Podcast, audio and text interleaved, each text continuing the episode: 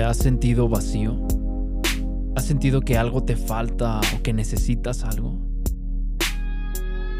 Yo creo que todos hemos sentido vacíos o hemos llegado a sentir ese hueco en el alma. Y se pudiera comparar a cuando tenemos sed. Todos hemos experimentado tener sed.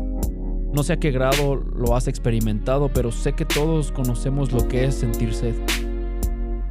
Nuestra garganta se reseca, nos debilitamos y anhelamos beber agua. Pero cuán satisfactorio es cuando después de estar cansados y muy sedientos bebemos agua. Estar espiritualmente sedientos es resecarse en el interior o sentirse totalmente vacíos o angustiados. Y muchas veces ese vacío o esa angustia buscamos llenarla con cosas de este mundo. Ponemos nuestra mirada en algo o en alguien pensando que eso nos va a llenar, que si obtenemos eso por fin seremos felices, que si se da lo que deseamos estaremos llenos. Y la realidad es que no. Y muchas veces nuestros deseos no son malos, o lo que buscamos o deseamos son cosas nobles, pero ni siquiera eso nos va a llenar. Mucho menos lo que pueda ofrecer el mundo va a llenarnos. Ninguna acción, ninguna persona o alguna relación, ninguna meta va a poder calmar esa sed que hay en nuestro interior. En este pasaje, Jesús nos describe cómo la sed espiritual puede ser saciada. Fue en el último día, el más solemne día de la fiesta. Este fue el día cuando el, pueblo preveía que el gran río profetizado en Ezequiel 47 fluiría de Jerusalén. Y Jesús se puso de pie.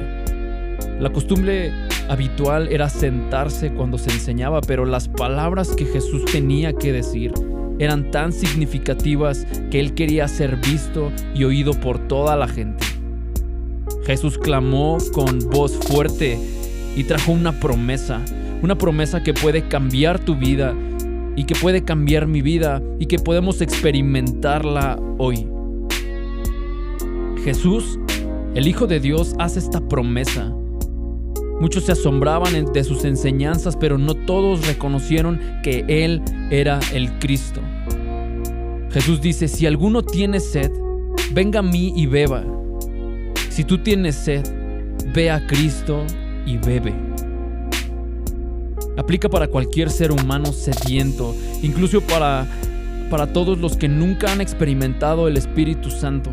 Pero también aplica para aquellos que, sienten, que se sienten insatisfechos espiritualmente. Si te sientes fracasado en tu vida de oración, o te sientes frustrado con tu nivel de santidad, o deseas una relación más cercana con Dios, estás espiritualmente sediento y la promesa aplica hoy para ti. ¿Cuál es esta promesa? El que cree en mí, como dice la escritura, ríos de agua viva correrán de su interior. El río fluye del interior de Jesús y de cada cristiano a través de nuestra relación personal y del corazón a corazón con Dios. El río fluye dentro de ti y mana de ti. En la superficie puede que la vida no sea fácil, pero en lo más profundo el Espíritu Santo fluye constantemente como un río de agua viva. Este río no fluye de vez en cuando, sino que fluye continuamente. No debe estar bloqueado, sino que debe estar fluyendo fuera de nosotros. No estamos exentos del sufrimiento o de las cosas malas que pueden pasar en esta vida, pero hay una paz en nuestros corazones, como una corriente de aguas profundas que fluyen constantemente sin importar el viento ni las olas de la superficie.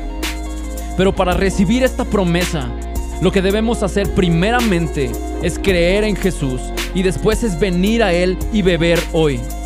Todo lo que buscamos está en Jesús. Nuestra necesidad más grande es de Él y es absurdo querer llenar ese vacío que tenemos de un Dios tan inmenso en cosas tan pequeñas que nos ofrece este mundo. Jesús promete saciarnos y no solo te saciarás tú y encontrarás plenitud tú, sino que podrás ayudar a saciar a otros. Solo tú cree en Él, ven a Él y bebe hoy porque esa promesa está abierta para ti este día. Este día tú puedes acercarte a Jesús y beber y llenarte de eso que tanto has buscado en este mundo. Ven y llénate.